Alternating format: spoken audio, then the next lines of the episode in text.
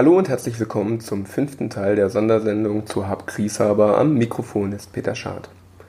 Die ersten vier Teile dokumentierten die Vernissage der Ausstellung Ungesehenes aus den Beziehungen von Hab Grieshaber. In diesem und den nächsten Teilen werden wir Ausschnitte aus dem Beziehungsabend hören, jener ersten Begleitveranstaltung der Ausstellung, welche am Dienstag, 25. Juni 2019 um 18 Uhr im Willy Bleicher Haus stattfand. Die Gestaltung des Abends lag in der Hand von Bernhard Löffler, Regionsvorsitzender des DGB Nordwürttemberg, und Cornelia Sattelmacher, Kunstbeirat. In diesem fünften Teil der Sondersendung wird es um den Kulturpreis gehen, den Hab Grieshaber vom Deutschen Gewerkschaftsbund 1978 überreicht bekam. Was damals gesagt, geschrieben und gelesen wurde, präsentieren uns Bernhard Löffler und Cornelia Sattelmacher in einer szenischen Lesung der historischen Dokumente. Es war tatsächlich so, der DGB hat einmal einen Kulturpreis ausgelobt. Das tut er nicht mehr, aber er hat es getan und folgende äh, äh, bekannte Persönlichkeiten haben ihn bekommen, unter anderem, unter anderem Ernst Bloch, Charlie Chaplin und Franz Masarel. Also sieht man auch schon eine gewisse Bandbreite und eben Hart Grieshaber. Und ja, es gibt ihn nicht mehr, aber wir erinnern jetzt an diesen Preis und an die Preisverleihung. Denn äh, wir versetzen uns jetzt alle miteinander in das Festspielhaus Recklinghausen.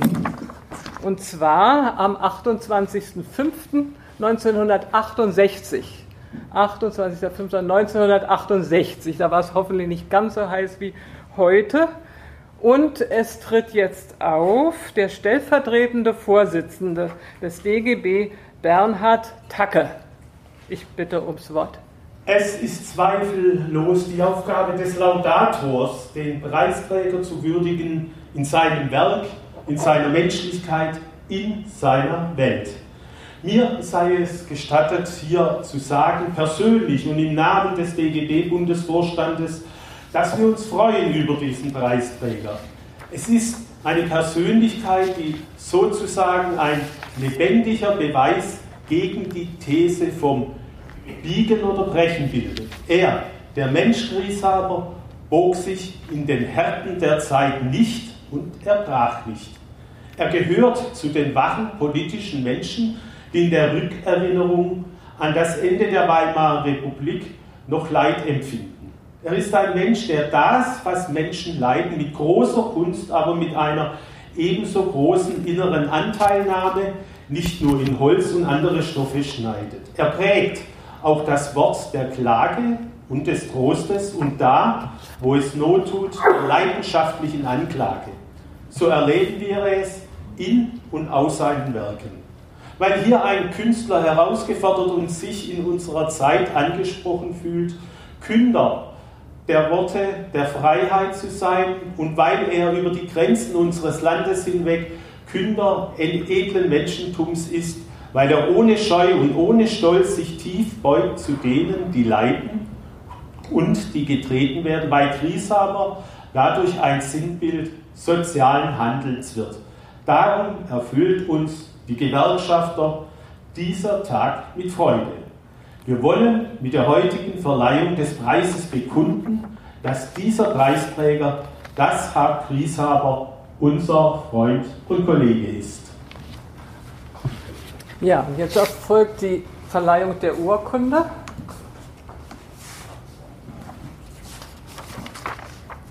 Der Bundesvorstand des Deutschen Gewerkschaftsbundes verleiht auf Vorschlag eines unabhängigen Kuratoriums den Kulturpreis des Deutschen Gewerkschaftsbundes 1968 dem Maler und Holzschneider Hab Grieshaber.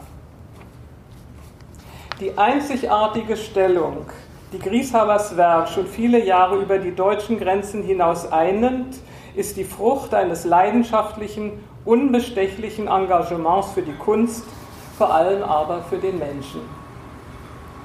Unbeirrt durch die Vielfalt wechselnder Kunstströmungen und politischer Meinungen hat er als Suchender und Rufender nach Menschlichkeit und Wahrheit nie davon abgelassen, durch seine Holzschnitte und typografischen Blätter auf Bedrängnisse der gefährdeten Kreatur hinzuweisen und das Gewissen der Gesellschaft für Aktionen der Abwehr und Hilfe zu mobilisieren.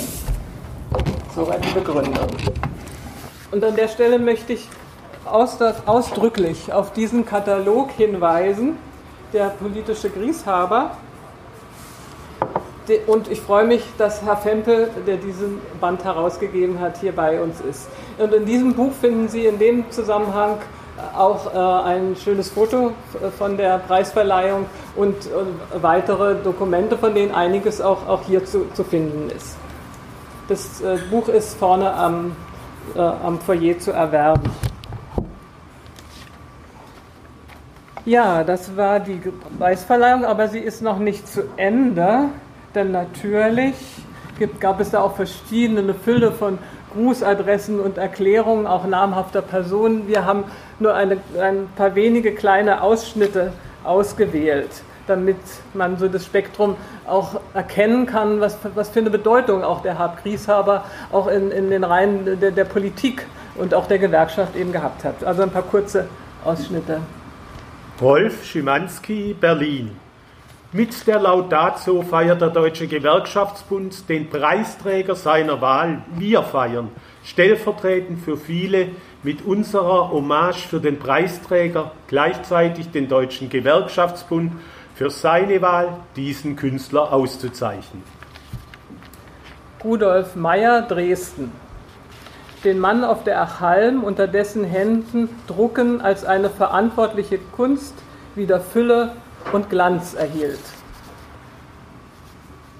Margot Fürst, Stuttgart.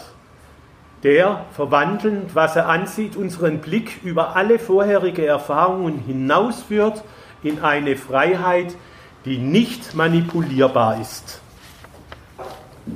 Ludwig Greve, Stuttgart.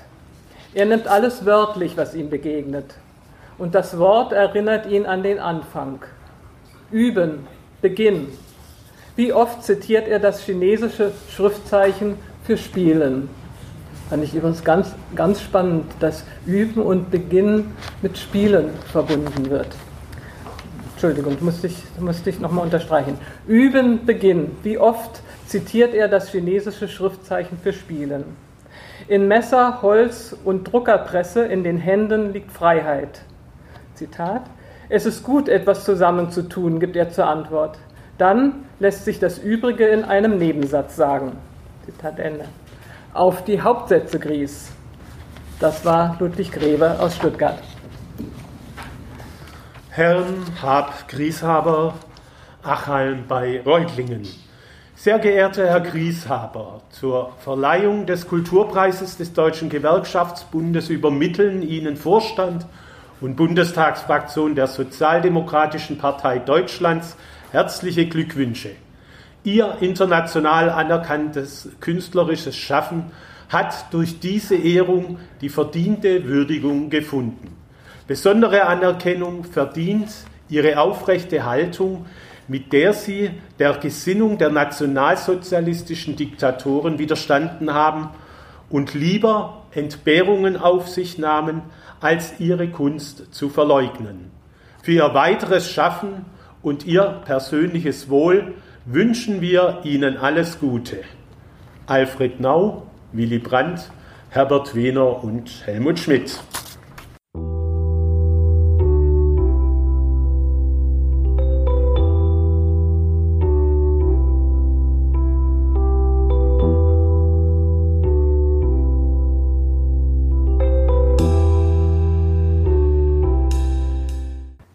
Nun aber denke ich, das Wichtigste dieser Preisverleihung oder ein sehr maßgeblicher Teil, nämlich die Rede des Preisträgers, die Rede von Hab Grieshaber. Er hat eine lange Rede gehalten. Im Übrigen, das ist, finde ich auch interessant, wurde sie vollständig in der Zeit damals abgedruckt. Ja? Ähm, das war eben äh, der Mai 1968. Und wir haben das stark gekürzt und einige Einige Auszüge wollen wir jetzt vortragen. Dieser Preis ist eine hohe Ehre für den Künstler, weil damit seine Werke als Kraft der sozialen Bewegung begriffen werden. Ich danke dem Deutschen Gewerkschaftsbund für seine Solidarität. Sie wird mir Stütze und Halt sein. Auch als Partisan und Freischütze wie ich es zu bleiben gedenke. Meine Neigungen sind deswegen noch lange nicht anarchischer Natur, wie man aus solcher Haltung vielleicht schließen könnte. Ich habe dort, wo ich stehe, sozial ein gutes Gewissen, bin mir der Verantwortung immer bewusst gewesen. Den Zweifel allerdings, der das Geheimnis der Werkstatt ausmacht, gebe ich für nichts und niemanden preis. Ja, ich möchte gern den letzten Satz nochmal wiederholen, weil ich den so wichtig finde. Den Zweifel allerdings, der das Geheimnis der Werkstatt ausmacht, gebe ich für nichts und niemanden preis. Kunst ist ja schließlich kein Beruf und die meiste Zeit seines Lebens hat der Künstler keine Existenz. Ich bin fast mein Leben lang Arbeiter gewesen. Setzer, Drucker, Klischeezeichner, Kartograf, wissenschaftlicher Zeichner am Ultramikroskop, Zeitungsausträger, Maschinenschlosser, Bergmann, auch Schulmeister, Professor, Tierhalter, Vater, Blutbadverteiler. Ich war es, um immer etwas zu essen zu haben und Zeit für die Freiheit herauszuschlagen, um jene Dinge zu machen, welche mir mehr am Herzen lagen. Ich bin froh, dass es heute so viel Kunst gibt. Unser Tisch ist jetzt herrschaftlich gedeckt. Man kann in unserem Lande alles einzeln genießen. Die Speisen mitbestimmen wird immer ein Publikum, das erregt und begeistert ist, und selbst der, welcher in seiner Freizeit wenigstens sich ein Staunen und Ahnen leistet. Vor dieser Öffentlichkeit muss der Künstler sich bewähren. Er muss aus ihr sich sein Publikum schaffen. Gerade jene, welche im Bereich der Macht wirken, bedürfen der Führung durch die Kunst was sich ihnen verquer in den Weg legt und unbequem ist, gerade das haben sie bitter nötig. Die Kunstauffassung eines Staatsträgers berechtigt ihn zu gar nichts. Wie man sieht, kommt dabei nicht viel mehr heraus als Just Milieu mit Pomp. In unserem Lande gelten Institutionen, an denen der Bürger beteiligt ist, weil sie mit staatlichen Mitteln arbeiten, immer mehr als der freie Markt. Unsere Hoffnung ist das persönliche Engagement des Museumsdirektors, der Leiter der städtischen Galerien, der Direktoren der Kunstvereine, wo gute Leute in der Öffentlichkeit stehen, wird eine politisch-ideologische Abhängigkeit als das entlarvt, was in Wirklichkeit ist, ein Missverständnis der Kunst. Durch Berufung und Wahl unabhängig beschränkt sie ihr Amt nicht, eine eigene Meinung zu haben. Die Verschiedenheit der Bundesländer fördert die Redlichkeit im Urteil. Die Vielfalt der Länder dient der Wahrheit in Entscheidungen über Kunst. Alle Bundesländer haben Persönlichkeiten, die uns für die Freiheit der Kunst mit ihren Namen bürgen. Insofern jeder engagiert ist in dem, was für Kunst erkannt werden kann, da hat jeder seine Meinung. Wirkt er fördernd, gibt er feinere Unterscheidungen. In diesem Sinne ist jeder, der die Kunst unserer Zeit dem Staate gegenüber vertritt, eine politische Kraft. Eine Kraft, die institutionelle Macht bricht und die Macht des Managements kontrolliert.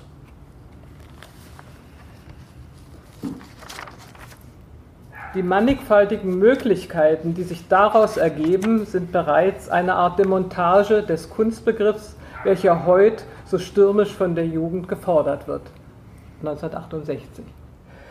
Ich denke schon, es gibt in unserem Staate etwas, das Glanz hat, dieses föderalistische Element nämlich. Und jetzt kommt eine Fülle, also eine Anmerkung jetzt, eine Fülle von Aufzählungen ähm, von Grieshaber, eine detaillierte Überschau über die große Anzahl staatlicher und städtischer Galerien, der Kunstvereine und in den zehn Bundesländern. Also er will dann Gewicht darauf heben, was es für eine Bedeutung ist, dass, dass Kunst öffentlich und zugänglich ist und frei ist. Das, äh, die, diese Liste, die äh, erspare ich mir äh, jetzt und fahre fort. Der augenblicklichen Verzweiflung unserer Jugend, ihrer Unruhe, die alle Grenzen zwischen den Ländern überschreitet, weil diese Generation nur eine Unterwerfung unter den technischen Apparat vor sich sieht und kein verwalteter Konsument mehr sein will, mag das ein Pflaster auf die Wunden sein. Ich bitte den Deutschen Gewerkschaftsbund, sich des Urheberrechtsanteils der Kunstschaffenden anzunehmen, damit nicht wieder eine Reichskulturkammer entsteht. Das war aus der Rede von Hab Grieshaber zur Preisverleihung.